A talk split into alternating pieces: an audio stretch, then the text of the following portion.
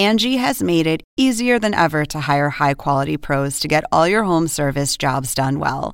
Just bring them your project online or with the Angie app, answer a few questions, and Angie will connect you with local pros who match your specific needs. Or book a service instantly at an upfront price. So join the millions of homeowners who use Angie to care for their homes and get your next home service job done well. Download the free Angie mobile app today or visit Angie.com. That's A N G I.com. Angie has made it easier than ever to hire high quality pros to get all your home service jobs done well. Just bring them your project online or with the Angie app, answer a few questions, and Angie will connect you with local pros who match your specific needs. Or book a service instantly at an upfront price. So join the millions of homeowners who use Angie to care for their homes and get your next home service job done well. Download the free Angie mobile app today or visit Angie.com. That's A N G I.com.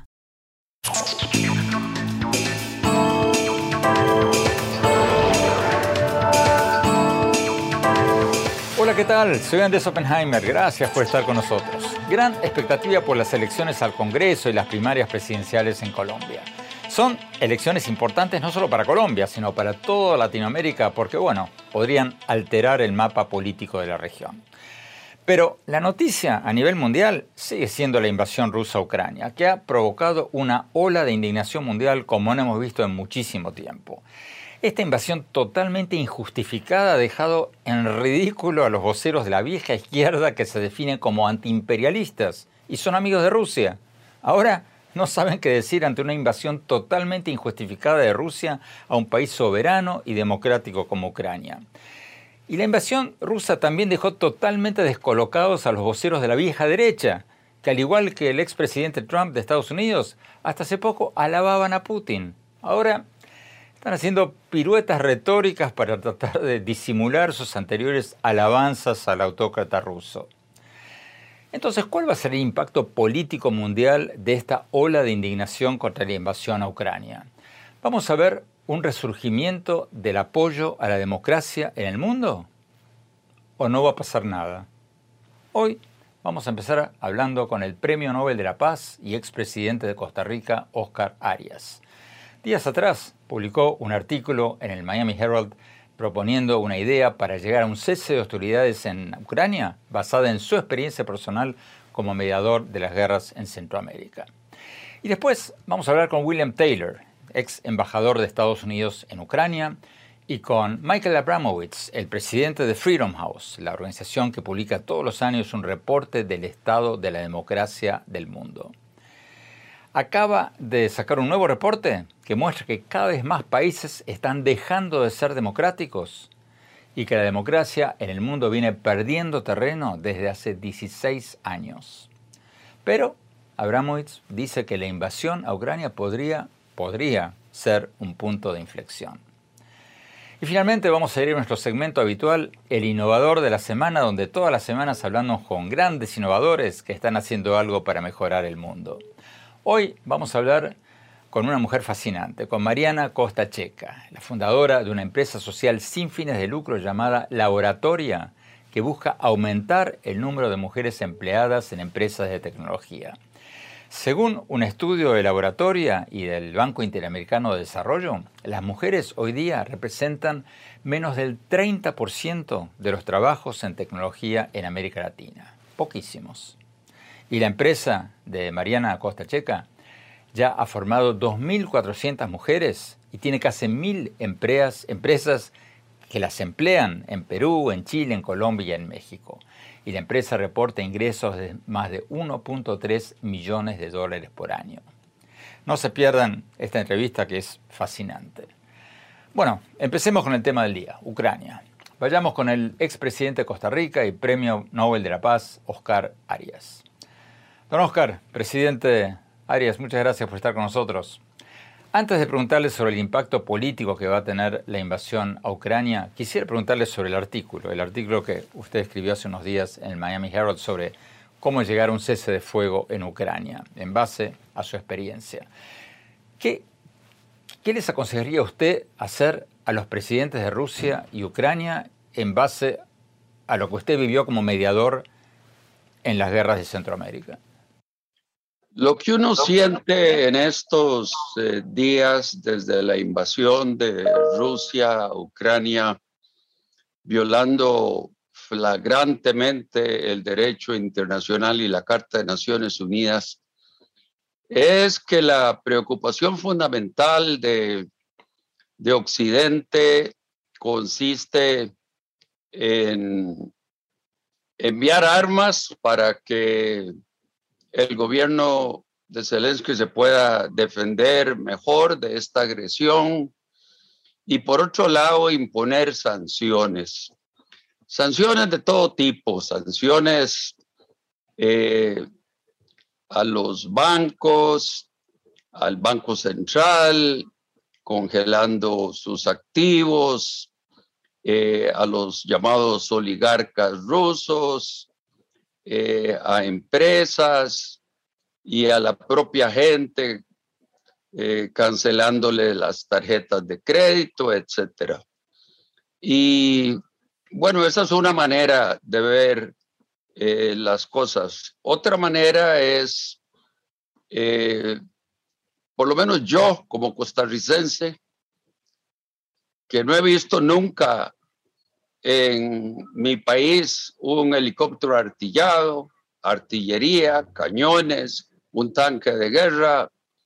Me duele muchísimo, sufro muchísimo cuando veo a los civiles muriendo, hombres, mujeres, niños y niñas, eh, por los cañonazos de los tanques, por eh, la invasión naval y por los aviones lanzando eh, explosivos. Y la verdad es que eso me lleva a pensar en que, guardar las proporciones, por supuesto, en Centroamérica vivimos una guerra muy cruel en varios países, Guatemala, El Salvador y Nicaragua. ¿Y cuál fue la solución? Contra la voluntad de la Unión Soviética, de Gorbachev y de Fidel Castro por un lado y contra Ronald Reagan por el otro lado. La solución fue buscar una, eh, un diálogo. A mí me parece que no, que no es una idea descabellada que se haga lo mismo en este momento en Ucrania. Eh, yo he sugerido respetuosamente que ahí debería estar el presidente de Ucrania, el presidente de Rusia, representantes de la Unión Europea, el presidente de los Estados Unidos y el primer ministro del Reino Unido. O sea que los mediadores actuales no van a llegar a mucho. Exactamente, exactamente.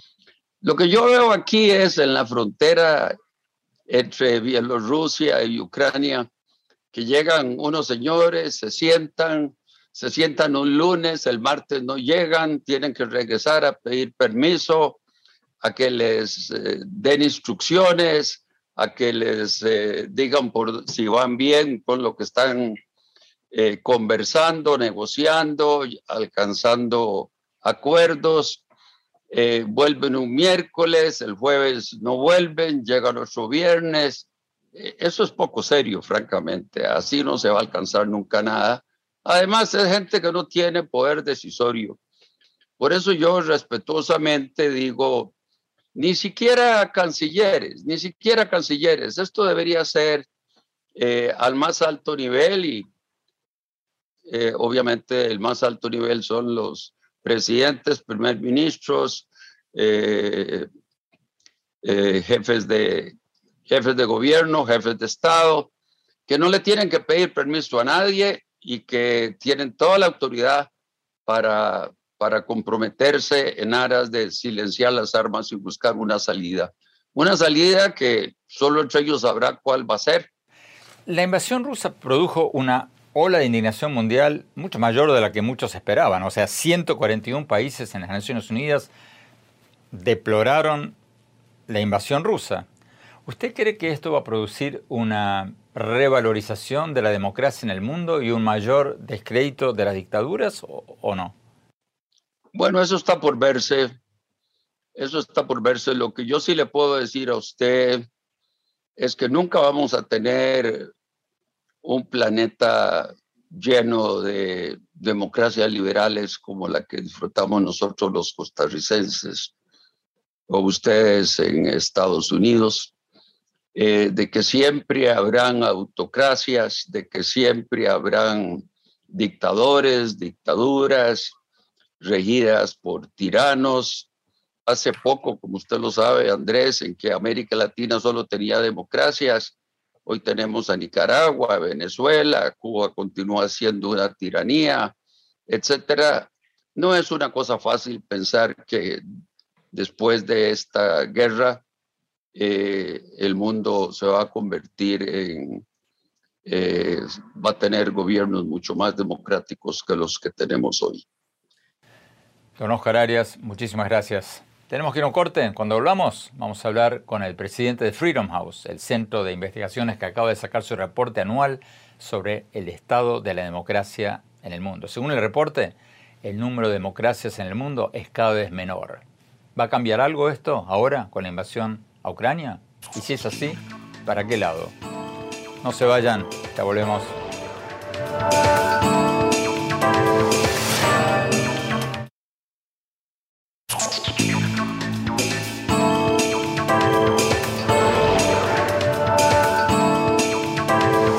Gracias por seguir con nosotros. Un nuevo estudio titulado La libertad en el mundo en el 2022, publicado por el Centro de Estudios Freedom House en Estados Unidos, dice que el número de países democráticos en el mundo viene cayendo todos los años desde hace 16 años. Hay cada vez menos países democráticos. ¿Va a cambiar esto a raíz de la ola de indignación mundial por la invasión de Rusia a Ucrania y por la creciente popularidad en todas partes del presidente democrático de Ucrania? Tenemos con nosotros a Michael Abramowitz, el presidente de Freedom House, la organización que publicó este estudio.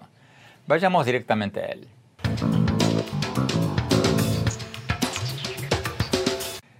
Michael Abramowitz, muchas gracias por estar con nosotros. Michael, el informe de Freedom House dice que la democracia ha estado perdiendo terreno en los últimos años. Pregunta, ¿va a cambiar esa tendencia ahora con esta invasión rusa a Ucrania y la indignación mundial que provocó? ¿Va, a acelerar la tendencia hacia el autoritarismo en el mundo o, o va a tener el efecto contrario? Gracias por invitarme.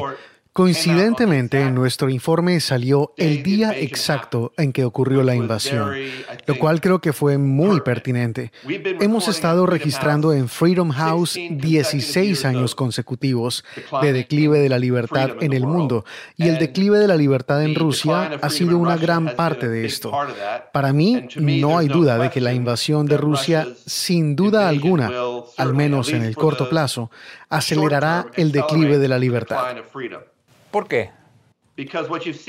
Porque lo que estamos viendo en todo el mundo es un autoritarismo creciente.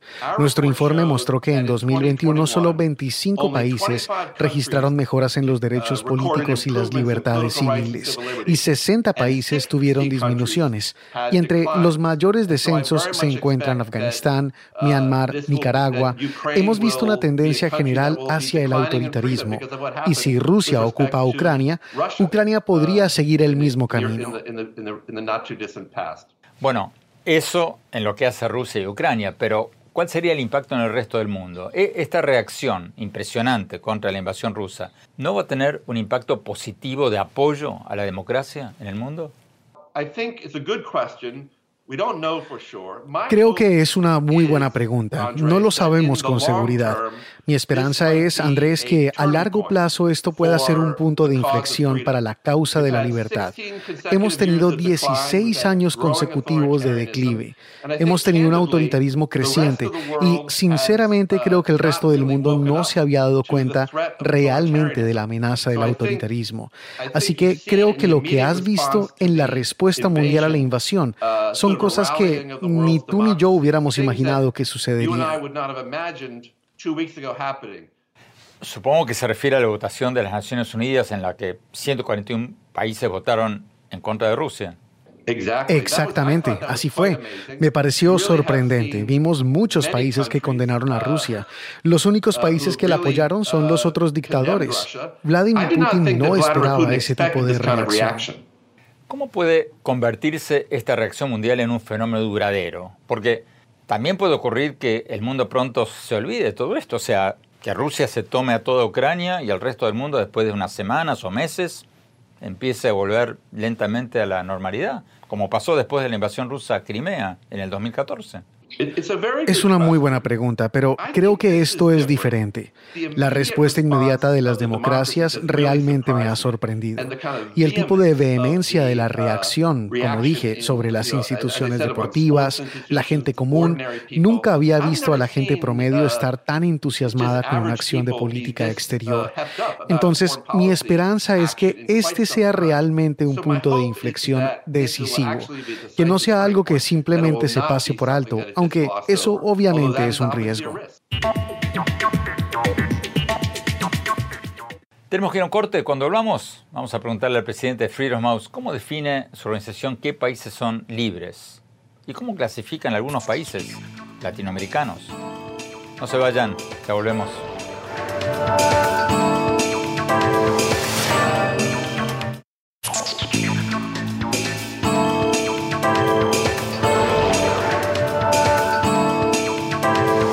Gracias por seguir con nosotros. Seguimos hablando con Michael Abramovich, el presidente de Freedom House, sobre el nuevo reporte de su organización, según el cual el número de países democráticos en el mundo viene cayendo en los últimos 16 años consecutivos. Vamos a preguntarle si la ola de indignación mundial por la invasión rusa a Ucrania podría ser un punto de inflexión en esta tendencia. Michael Abramovich, su organización mide el avance o el retroceso de las democracias en todo el mundo. Pero, ¿cómo definen ustedes la democracia? Porque algunas de las peores dictaduras del mundo, como Corea del Norte, se definen a sí mismas como democracias. Es un punto muy interesante, Andrés, si ves la gravitación hacia la palabra democracia por parte de los poderes autoritarios. Hubo un artículo de opinión interesante que fue escrito hace varios meses por los embajadores de Rusia y China en Washington, en el que decían, nosotros también somos democracias. Y creo que ninguna persona en su sano juicio pensaría que lo que está sucediendo en Rusia o China es una democracia, pero muestra el poder de la palabra. No se representan a sí mismos como autoritarios. Dicen, somos democracias, pero en el fondo, cuando pensamos en la democracia, pensamos en el consentimiento de los gobernados, que la gente tenga voz en las elecciones de sus líderes. Y no solo eso, sino que gocen de ciertos derechos universales, libertad de expresión, Estado de Derecho, libertad de religión, Todas esas libertades son necesarias. Lo que usted está diciendo es que la democracia requiere más que elecciones libres. Absolutamente, absolutamente así es. Requiere un Estado de Derecho, requiere un Poder Judicial independiente, requiere libertad de expresión y libertad de prensa. Creo que hay muchas cosas diferentes. Tener la libertad de asociación, tener una sociedad civil viable. Se trata realmente de tener pesos y contrapesos, Andrés. ¿Cuáles son los países más libres del mundo, según ustedes? Los países más libres suelen ser los países escandinavos. Este año serían Suecia, Noruega y Finlandia. Reciben puntajes muy altos, los más altos en este informe. Ustedes ponen a Estados Unidos en la categoría de países libres, pero ¿la democracia de Estados Unidos sigue siendo tan fuerte como antes o, está perdiendo fuerza? Porque hubo un presidente, Donald Trump, que hasta el día de hoy no acepta que perdió las elecciones que la propia Corte Suprema de Estados Unidos declaró que había perdido. Creo que en una perspectiva global, la democracia de Estados Unidos sigue siendo fuerte. Tenemos una prensa libre y justa, tenemos libertad de expresión sin restricciones, tenemos una fuerte tradición del Estado de Derecho. De hecho, hemos tenido elecciones bastante libres y justas, uh, a pesar de lo que algunas personas en nuestro país han tratado de argumentar. Así que hay muchas cualidades muy positivas sobre la democracia estadounidense. Y siempre digo, tenemos que tener un sentido del contexto sobre esto porque en Estados Unidos no estamos metiendo a los periodistas en la cárcel, como hacen en Turquía. No vamos a meter a la cárcel a la oposición política, como hicieron en Nicaragua el año pasado. Creo que todavía hay mucho de qué enorgullecerse de la democracia estadounidense. Dicho eso, no hay duda de que la democracia estadounidense se ha ido erosionando en los últimos 10 años. Su organización Freedom House ha sido criticada por poner a México y Colombia entre los países que ustedes clasifican como parcialmente libres. ¿Qué responde usted a las críticas de que es un poco exagerado eso? Todo lo que puedo decir es que el informe se hace con mucho rigor y con altos estándares. Llevamos 50 años haciendo estos informes anuales. Monitoreamos con mucho cuidado 24 indicadores diferentes de derechos políticos y libertades civiles. Hubo elecciones libres y justas, la prensa es libre, Preguntas como esas. Y así se llegó de uh, forma honesta a estos uh, resultados. Recibimos críticas todo el tiempo por nuestras evaluaciones. Algunas personas uh, piensan que son demasiado laxas, algunas que son demasiado severas. Depende de la perspectiva, supongo. Pero les diría a mis amigos críticos que lean el informe. Explicamos exactamente por qué llegamos a estas conclusiones. Tenemos un informe detallado para cada país. Una cosa de la que estoy muy orgulloso de Freedom House, Andrés, es que no evitamos las críticas y tenemos una mirada dura sobre Estados Unidos. Así que no se puede decir que le estamos dando a Estados Unidos un buen puntaje y a todos los demás un puntaje malo. Tratamos de mirar a todos los países de la misma manera.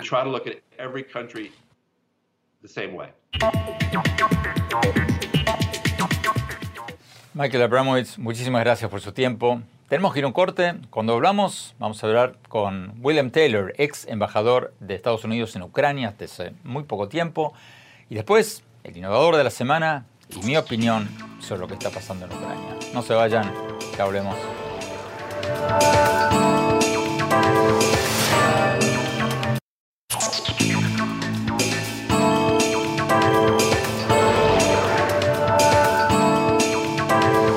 Gracias por seguir con nosotros. Estamos con el ex embajador de Estados Unidos en Ucrania, William Taylor. Embajador Taylor, muchas gracias por estar con nosotros.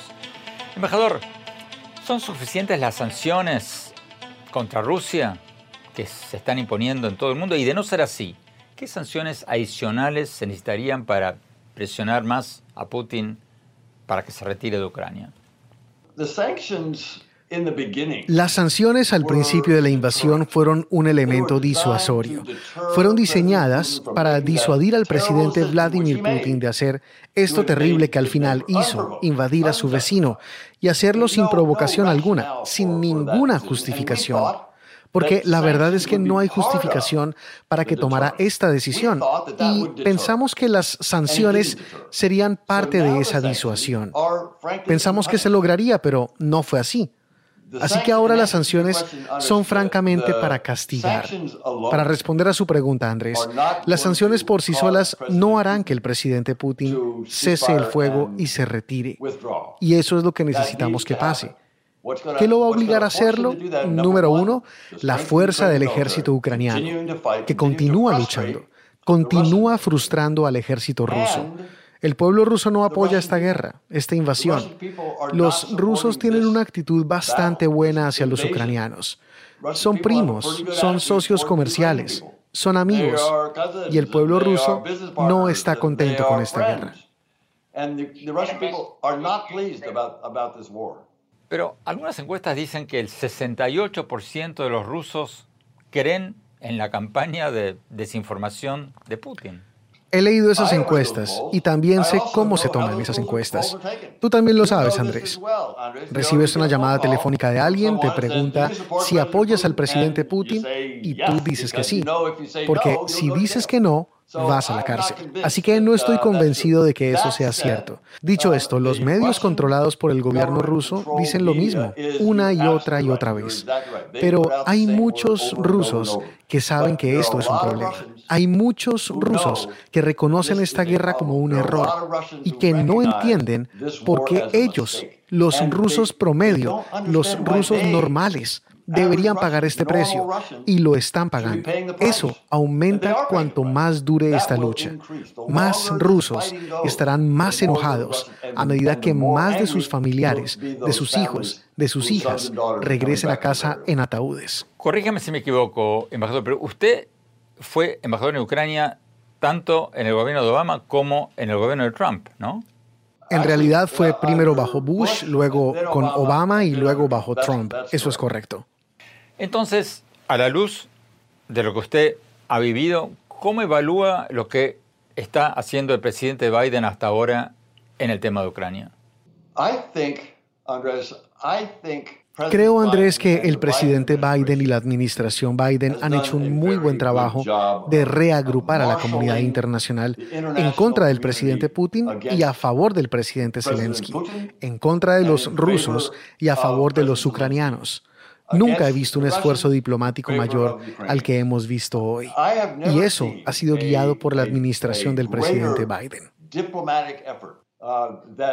than the one that we've seen today. And that has been led by President Biden's administration. Muchísimas gracias, embajador Taylor. Tenemos que ir a un corte. Cuando volvamos, nuestro segmento El Innovador de la Semana. Les voy a presentar una innovadora social fascinante. No se vayan, ya volvemos.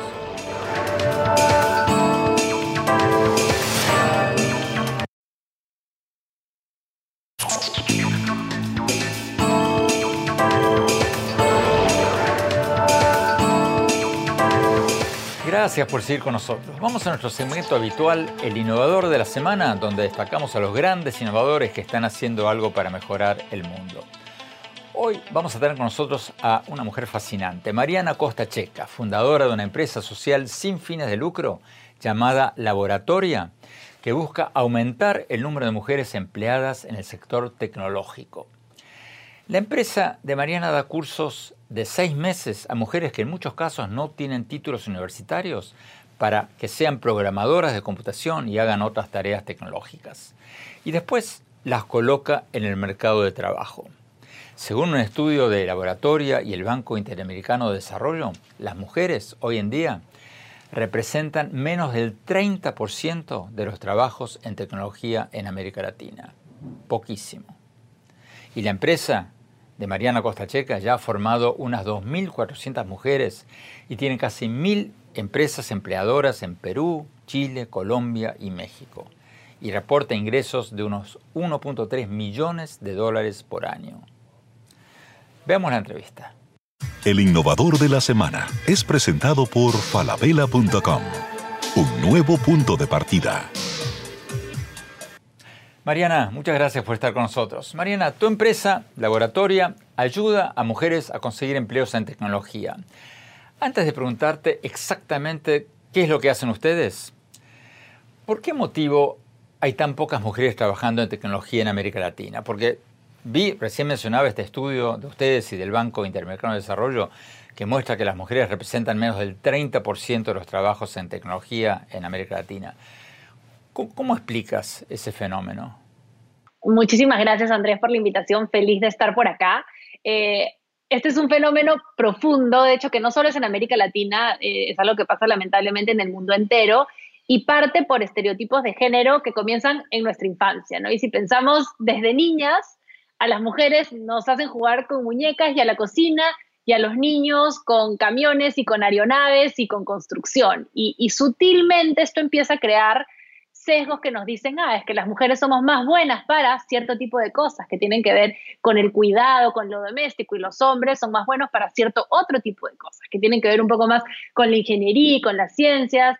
Y muchas veces nuestras instituciones educativas perpetúan y refuerzan estos estereotipos. Muchas veces en casa, sin querer y sin saber, hacemos lo mismo. Y esto termina influyendo en nuestras decisiones de carrera, por ejemplo, ¿no? De qué queremos estudiar, de para qué nos sentimos preparadas las mujeres. Y empezamos a ver ya facultades de ciencias, de tecnología, donde hay muchísimos más hombres que mujeres. Facultades de, no sé, educación inicial o enfermería, donde hay muchísimas más mujeres que hombres. Y luego esto se perpetúa en el mercado laboral también. Y tenemos un mercado donde hay pocas referencias para las mujeres en campos como la tecnología. Entonces, es fundamental que rompamos con estos estereotipos. A las mujeres nos encanta la tecnología, no hay razón alguna biológica que nos haría menos buena para ellas o ser menos propensas a ella. Ustedes con, tu empresa quieren aumentar el porcentaje de mujeres que trabajan en tecnología, pero cuéntanos por favor, ¿cómo lo hacen? cómo funciona tu empresa? Sí, Laboratorio es una organización que justamente busca impulsar a mujeres que sueñan con un futuro mejor a, comenzar y crecer carreras en el rubro de la tecnología. Y tenemos ya casi ocho años en, esta tarea eh, que nos ha dado satisfacciones y resultados que nos emocionan muchísimo. Tenemos un programa eh, intensivo, es un programa de seis meses a tiempo completo. Eh, a lo largo de estos seis meses, eh, nuestras estudiantes desarrollan distintos proyectos que, las ayudan a construir habilidades en, en, programación y en diseño. Tenemos estas dos líneas distintas. Eh, y en programación, por darles un ejemplo, ¿no? ya salen construyendo las aplicaciones que usamos en nuestro día a día. ¿no? Tenemos hoy egresadas que trabajan en los grandes bancos, en aseguradoras, en startups, en, el Estado. Realmente hay una salida laboral increíble y Laboratorio también acompaña ese proceso de conectar a nuestras estudiantes con oportunidades en el mercado de trabajo. De hecho, hoy tenemos ya casi mil empresas empleadoras. Entonces, ahí hay, hay un poco eh, una diversidad muy grande. Tenemos estudiantes que tal vez aún no han podido ir a la universidad, por ejemplo, y están trabajando, pero es un empleo de baja calificación y baja remuneración tenemos estudiantes que tal vez fueron a la universidad, pero obtuvieron un título que no tiene ese valor y ese reconocimiento en el mercado y por ende aún están trabajando en un empleo que también es de salario mínimo. Tenemos mujeres que tal vez sí lograron estudiar, pero luego, por ejemplo, se, enfocaron en, su familia y en, y en el cuidado de sus hijos y han estado fuera del mercado laboral por muchos años. ¿Cómo recaudan fondos ustedes? Porque ustedes no son una institución de caridad, son una empresa que busca ganancias. ¿Cómo lo hacen? Hay un mix. Nosotros las acompañamos a conseguir empleo y una vez que consiguen empleo y un empleo que incremente significativamente sus ingresos, ellas hacen un repago a laboratoria, ¿no? Entonces, es, un repago que nos permite con eso seguir financiando a la siguiente generación. Eh, y, es, y es un modelo importantísimo para nuestra sostenibilidad. Además de eso, las empresas también pagan por participar de nuestros eventos de reclutamiento para contratar talento. Y además, también tenemos una serie de, aliados e inversionistas filantrópicos que nos han acompañado a crecer y a invertir para llegar cada vez más lejos. ¿Cómo fue que conociste al expresidente Barack Obama y al fundador de Facebook y Meta, Mark Zuckerberg?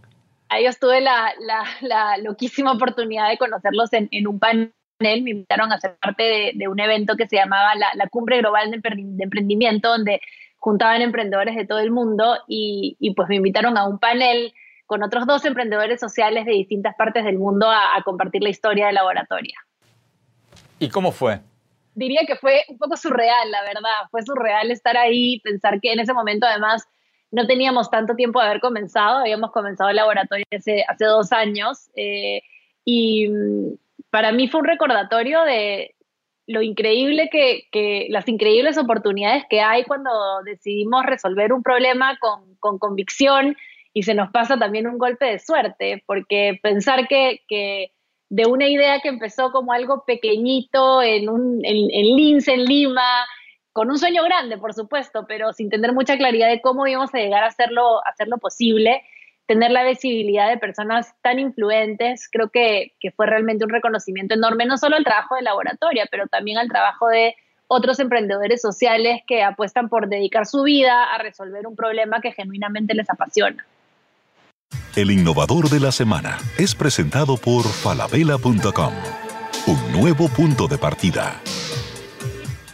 Fantástica la labor de Mariana Costacheca para aumentar el número de mujeres que emplean las empresas tecnológicas. Tenemos que ir a un corte. Cuando hablamos, mi opinión sobre la respuesta o la falta de respuesta del mundo a lo que está pasando en Ucrania. No se vayan, ya volvemos.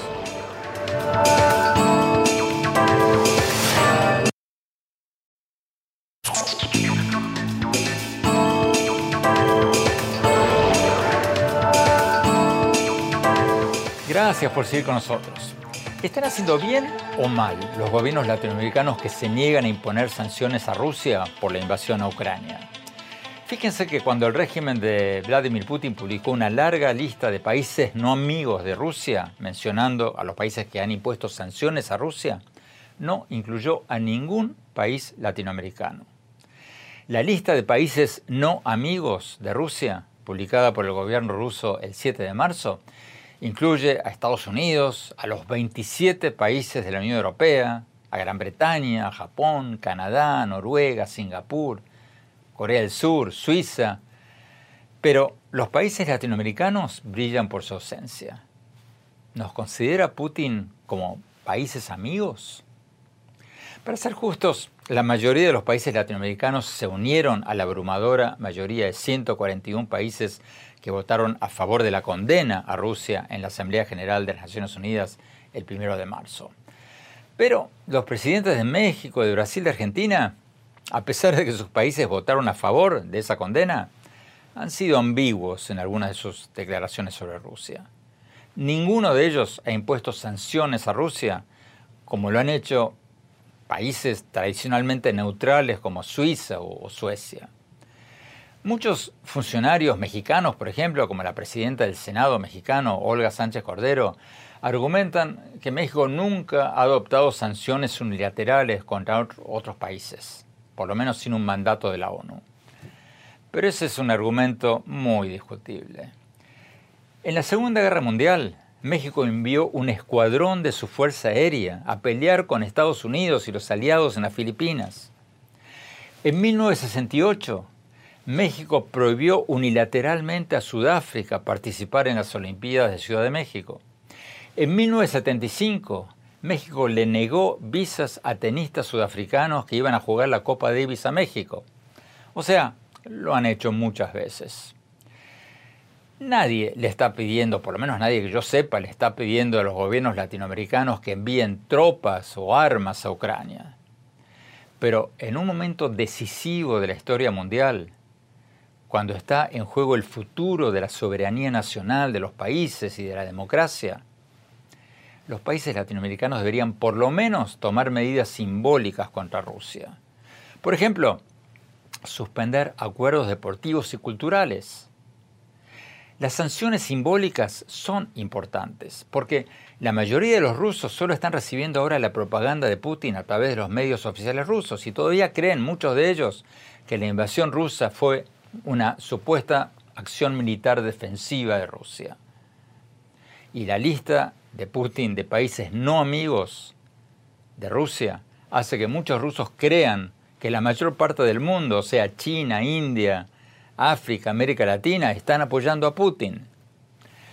América Latina debería enviar por lo menos ayuda humanitaria a los refugiados ucranianos y suspender los eventos deportivos y culturales con Rusia, como ya lo han hecho la FIFA y la Federación de Tenis y otras organizaciones deportivas, para mandar una señal clarísima que hay un repudio mundial contra esta invasión rusa a un país democrático y soberano. América Latina tendría que ponerse activamente del lado de las democracias más grandes del mundo y ser integrada a la lista de países no amigos de Rusia que acaba de sacar Putin. Bueno, se nos acabó el tiempo. Los invito a visitar mi blog en el sitio de internet andresopenheimer.com. Ahí pueden ver mis artículos del Miami Herald y mis programas más recientes de CNN. Y síganos en mi Twitter, arroba A, en mi página de Facebook, Andrés Oppenheimer, y en mi cuenta de Instagram, Andrés Oppenheimer Oficial. Gracias por habernos acompañado. Hasta la semana próxima.